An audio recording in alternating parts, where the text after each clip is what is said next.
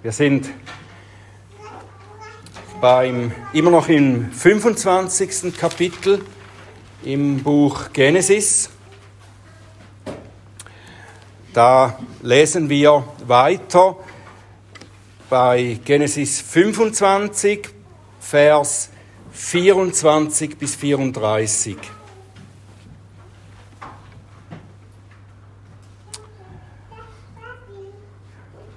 Das ist das Wort Gottes. Und als ihre Tage erfüllt waren, dass sie gebären sollte, das ist Rebekka, siehe, da waren Zwillinge in ihrem Leib. Und der erste kam heraus, rötlich, ganz und gar wie ein haariger Mantel, und man gab ihm den Namen Esau. Und danach kam sein Bruder heraus, und seine Hand hielt die Verse Esaus. Da gab man ihm den Namen Jakob.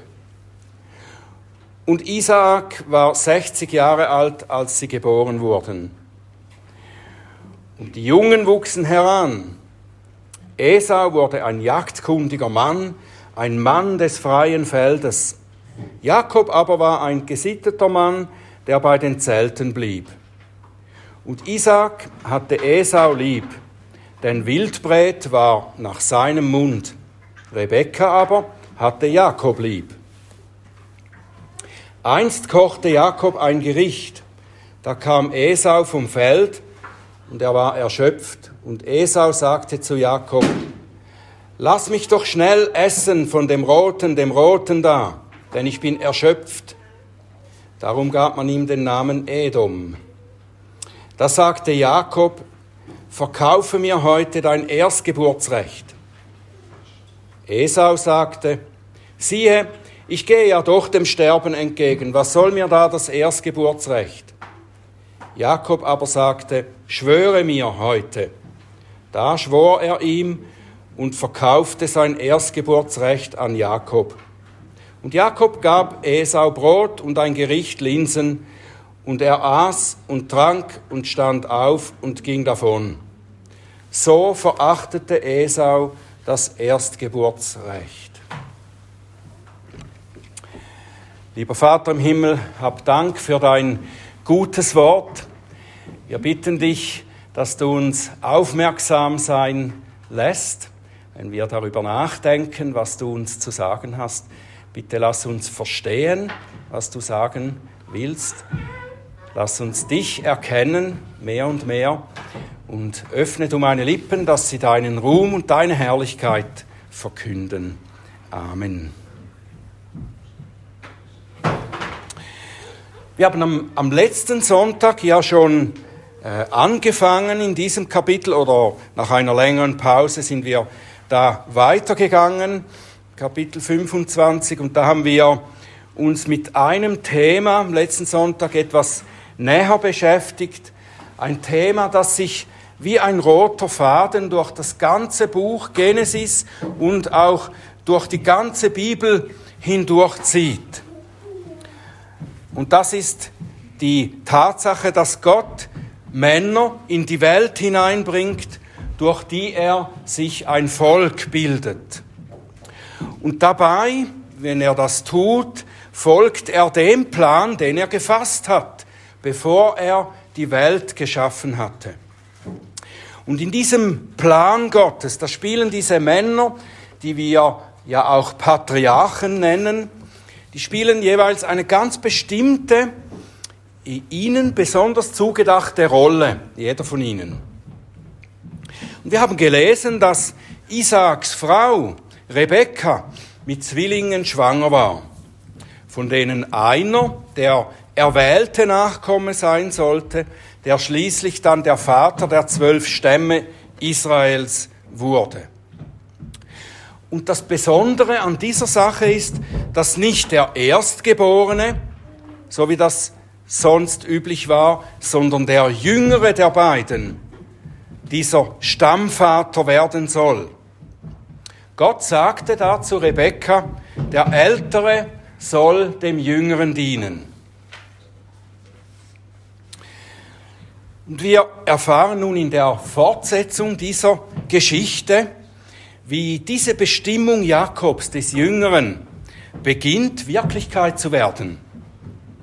Und dabei können wir, wenn wir diese Entfaltung von Gottes Plan hier ganz aufmerksam beobachten, können wir etwas sehr Wichtiges über das Zusammenspiel von Gottes Vorsehung oder Vorherbestimmung und menschlicher Verantwortung lernen. Die Lektion ist folgende. Gott hat seinen Plan gefasst. Und diesen Plan, den wird er auch durchführen. Da gibt es nichts daran zu rütteln. Das wird so kommen, wie er das bestimmt hat.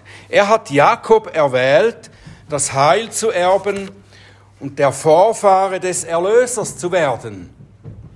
Und sein Bruder Esau, er soll daran keinen Anteil haben. Das ist bestimmt bei Gott. Und diese Bestimmung der beiden Männer ist aber nicht so starr oder so äh, deterministisch, könnten wir sagen, zu verstehen, dass diese beiden sich jetzt wie Marionetten so ferngesteuert bewegen würden.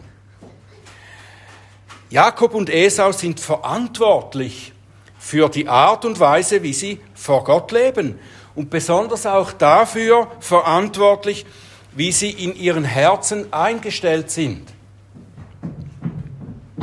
Trotz der Bestimmung, die Gott für sie gedacht hat, sind sie in diesem Leben verantwortlich für das, wie sie leben und wie ihre Herzen eingestellt sind. Gott hat ihren Weg festgelegt und er hat auch bestimmt, welche Rolle sie in seinem Heilsplan spielen sollen oder welche nicht.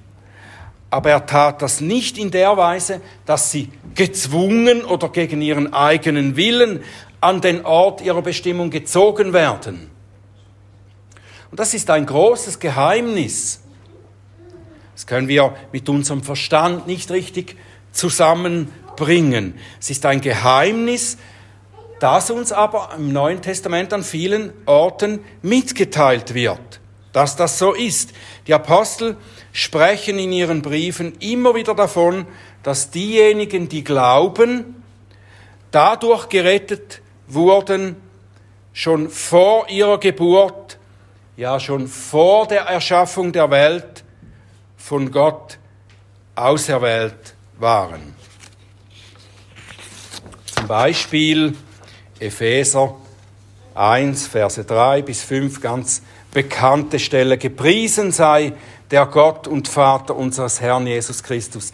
Er hat uns gesegnet mit jeder geistlichen Segnung in der himmlischen Welt in Christus, indem er uns in ihm auserwählt hat, vor Grundlegung der Welt, dass wir heilig und tadellos vor ihm seien, in Liebe, und uns vorherbestimmt hat zur Sohnschaft durch Jesus Christus für sich selbst, nach dem Wohlgefallen seines Willens. Und dann in Vers 11 etwas später, in ihm haben wir auch ein Erbteil erlangt, die wir vorherbestimmt waren nach dem Vorsatz dessen, der alles nach dem Rat seines Willens wirkt. Und so sagt der Apostel Paulus es ja auch in Bezug auf Jakob und Esau in Römer 9, Vers 11. Denn als die Kinder, also Jakob und Esau, noch nicht geboren waren und weder Gutes noch Böses getan hatten, damit der nach freier Auswahl gefasste Vorsatz Gottes bestehen bliebe, nicht aufgrund von Werken, sondern aufgrund des Berufenden, wurde zu ihr gesagt, also zu Rebekka, der Ältere wird dem Jüngeren dienen. Das ist diese Bestimmung, Vorherbestimmung. Aber gleichzeitig sehen wir in der ganzen Bibel auch, wie Gott die Menschen zur Verantwortung ruft für ihr Handeln und für ihre Herzenshaltung. Mose, die Propheten, auch Jesus und die Apostel, sie rufen die Menschen immer und immer wieder auf, von ihren eigenen verkehrten Wegen umzukehren und in Gottes Wegen zu gehen. Ihr Herz auf ihn auszurichten. Und dieser vielfältige Ruf kann in dem einen zusammengefasst werden, du sollst deinen Herrn, den Herrn, deinen Gott lieben von ganzem Herzen und mit aller deiner Kraft. Das ist deine Verantwortung, das sollst du tun. Und die Menschen, wo die Menschen dieser Aufforderung nicht folgen, da werden sie zur Verantwortung gezogen. Gott kündigt ihnen durch die Propheten, auch wieder durch Jesus und die Apostel, kündigt er ihnen das Gericht an. Ihr seid verantwortlich. Und es wird ihnen nicht gesagt, ja, ihr seid halt nicht erwählt und darum seid ihr nicht für eure Sünde verantwortlich. Nein, das, so etwas sehen wir nicht in der Schrift. Im Gegenteil, jeder Mensch wird für seine Haltung, seine Herzenshaltung und seinen Lebenswandel verantwortlich gemacht. So auch Jakob und Esau. Die ganze Geschichte der beiden Jungs und Männer, die sie dann werden, die hier jetzt beginnt, diese Geschichte hat diese zwei Ebenen, oder wir könnten auch sagen Stränge, die ineinander verwoben sind. Gottes Vorherbestimmung, die ihnen ihren Platz bestimmt hat und ihr eigenes Wünschen auf der anderen Seite und Handeln, das sie dorthin führt. Gott sagte, der Ältere wird dem Jüngeren dienen. Und wir bekommen jetzt durch diese ihre Geschichte gezeigt, wie die beiden auf diesen Punkt in ihrer Geschichte zustreben. Auch durch ihr eigenes Wollen und Wünschen gehen sie auf den Punkt zu, den Gott ihnen vorher bestimmt hat. Beide, Jakob und Esau, sind für ihr letztendliches Schicksal bestimmt. Und beide bringen sich in ihrer eigenen Verantwortung so weit. Anders gesagt, obwohl Gott für beide einen Plan gefasst hat, bekommen beide genau das, was sie in ihren Herzen wünschen.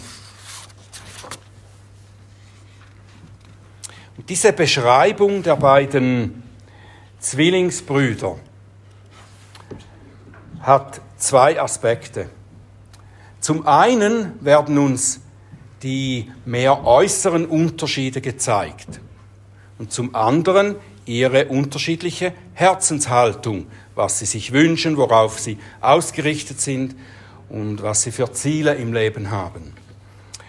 Und obwohl die äußeren Dinge ausführlicher beschrieben sind, bin ich überzeugt, dass der Geist Gottes unsere Aufmerksamkeit auf die Herzen der beiden Brüder richten will.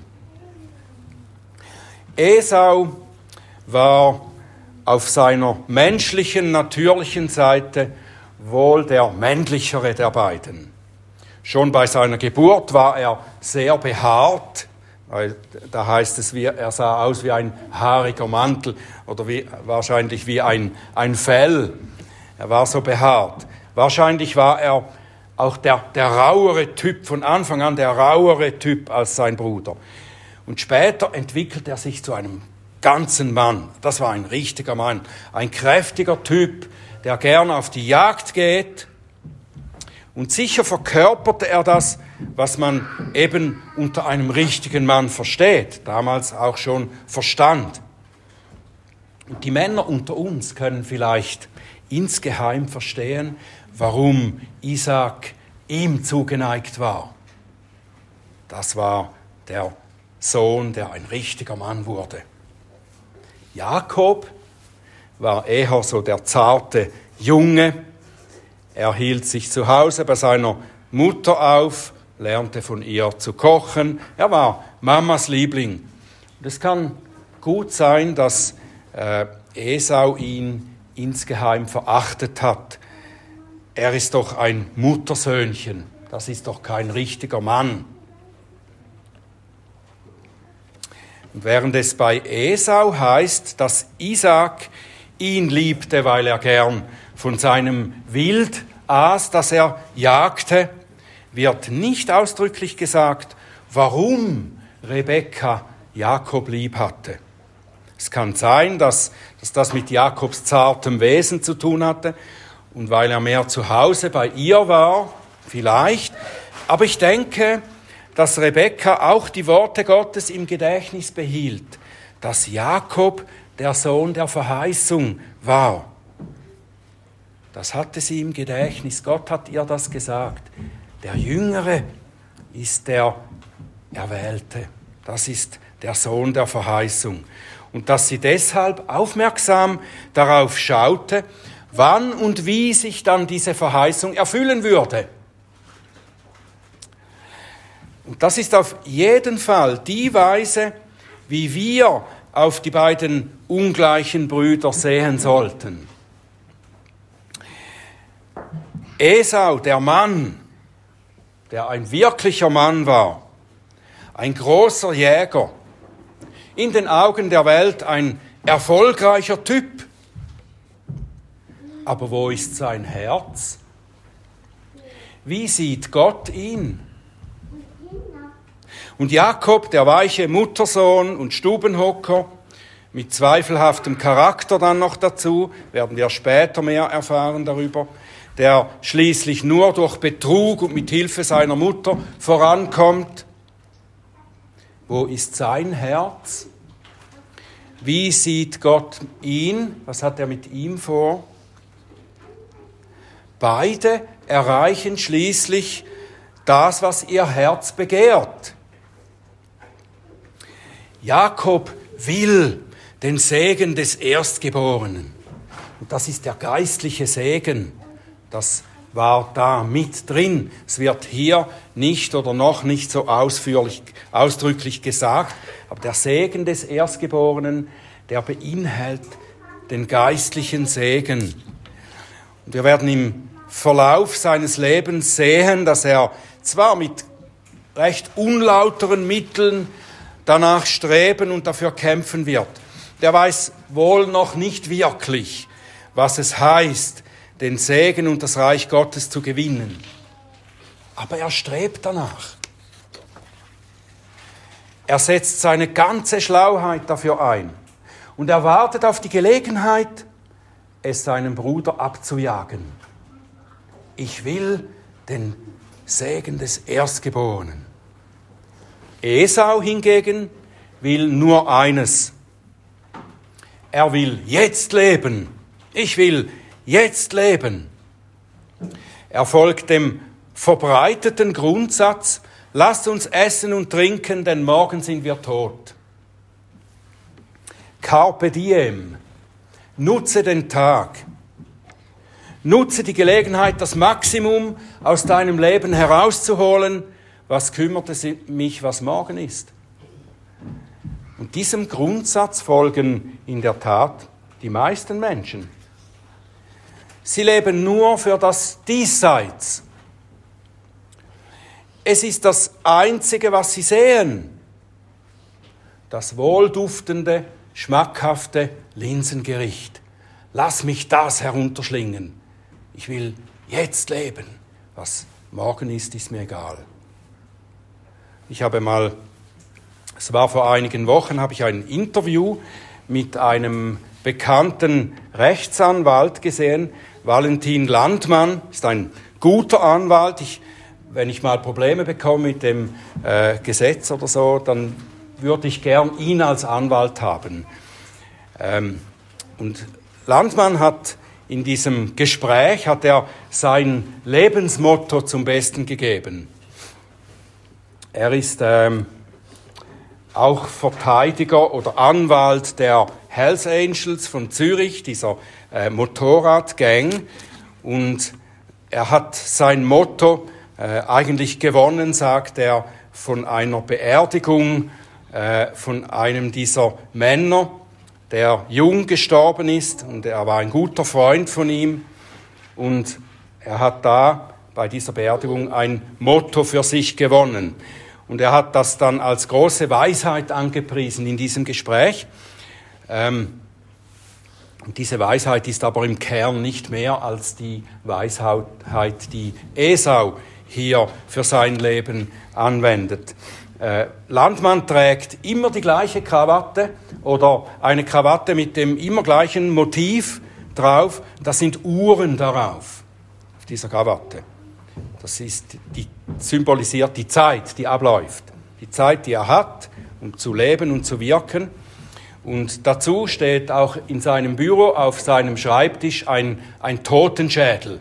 Also kein echter, aber ein, äh, ich denke, so ein silberner Totenschädel, der steht da in der Mitte auf seinem Schreibtisch. Und das soll ihn daran erinnern, diese beiden Dinge, dass er nur eine begrenzte Zeit in dieser Welt hat. Und bei der Beerdigung dieses Freundes, da hatte ihn, er war sehr niedergeschlagen und ein anderer Typ der Hells Angels hat ihn getröstet und gesagt, schau, das, das ist nicht so schlimm. Das ist nicht das Schlimmste, wenn man sterben muss. Wirklich schlimm ist, wenn man das Leben nicht richtig gelebt und ausgekostet hat. Wenn man zurückschauen müsste am Tag seines Todes und sagen müsste, ich habe nicht richtig gelebt, nicht gut gelebt. Also sagt er, carpe diem, nutze den Tag, genieße das Linsengericht. Das ist die Weisheit von diesem Mann. Ich möchte ein anderes Beispiel euch zeigen und dazu brauche ich äh, Ada. Ich habe, sie hat versprochen, dass sie dann nach vorne kommt, wenn ich das zeigen möchte. Hast du mal, hast du mal Führer, Ada?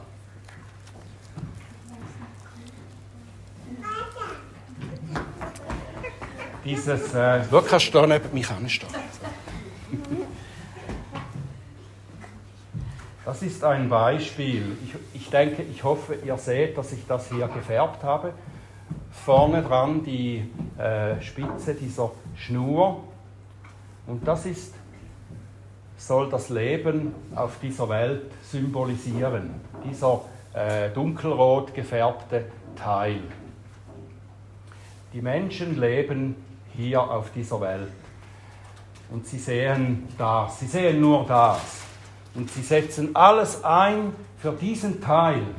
Oder manche äh, sogar nur für diesen letzten kleinen Teil. Oder sie äh, arbeiten und sparen und so, dass sie dann in diesem letzten Teil im Alter äh, genug haben, dass sie sich gut lassen können, gehen lassen können. Das ist das Leben, wofür sie alles einsetzen. Und sie sehen nicht, was hinten dran ist. Sie sehen nicht das Verhältnis von diesem kleinen Teil zu dem, was da kommt. Jetzt kannst du mal hinterlaufen und so ein bisschen um die Stühle herumlaufen. Einfach mal die Schnur mitnehmen. So. Und dann sehen die Leute gut, was da noch alles kommt. Was noch alles kommt. Das kommt danach, nach diesem kurzen, kleinen Teil. Das ist endlos. Diese Schnur ist nicht endlos, aber ähm, ihr seht das Verhältnis zwischen dem, wo wir uns immer so drum kümmern, die ganze Zeit, und denken überhaupt nicht an das, was hier kommt. Sollten wir nicht viel mehr an das denken und uns darum kümmern, schon in dieser Zeit dieses kurzen Teils und uns mehr auf das konzentrieren, was hier kommt. Also ihr seht, sie könnte drei, viermal um den Saal gehen mit dieser Schnur und sie ist immer noch nicht fertig. Danke, Ada, ist gut. Das, das ist, äh, so sieht das aus. Ich denke, das kann uns vor Augen führen, wie, wie dumm es ist, wenn man sich nur um dieses kleine Stück kümmert und denkt, ja, Hauptsache, ich kann am Ende von diesem kleinen Stück sagen, ja, das war gut, war gut. Wie dumm ist es nur für das Hier und Jetzt besorgt zu sein. Wir sind dafür geschaffen, für alle Ewigkeit, in herrlicher Freude, in der Gemeinschaft mit Gott, in seinem Reich zu leben. Das ist das Erstgeburtsrecht, das uns zusteht, das der Herr Jesus Christus uns erworben hat, wenn wir an ihn glauben und das bereit liegt, wenn wir es denn nur ergreifen wollen. Worauf bist du in deinem Herzen ausgerichtet? Auf dieses lumpige kleine Stück am Anfang? Wofür lebst du? Der Apostel Petrus schreibt, Gepriesen sei der Gott und Vater unseres Herrn Jesus Christus, der nach seiner großen Barmherzigkeit uns wiedergeboren hat zu einer lebendigen Hoffnung durch die Auferstehung Jesu Christi aus den Toten, zu einem unvergänglichen und unbefleckten und unverwelklichen Erbteil, das in den Himmeln aufbewahrt ist für euch. Esau hat es nicht erlangt, weil er es für nichts achtete. Valentin Landmann wird es nicht erlangen, wenn er nicht umkehrt, weil er es für nichts achtet, sondern nur dieses kleine Stück als so wichtig anschaut.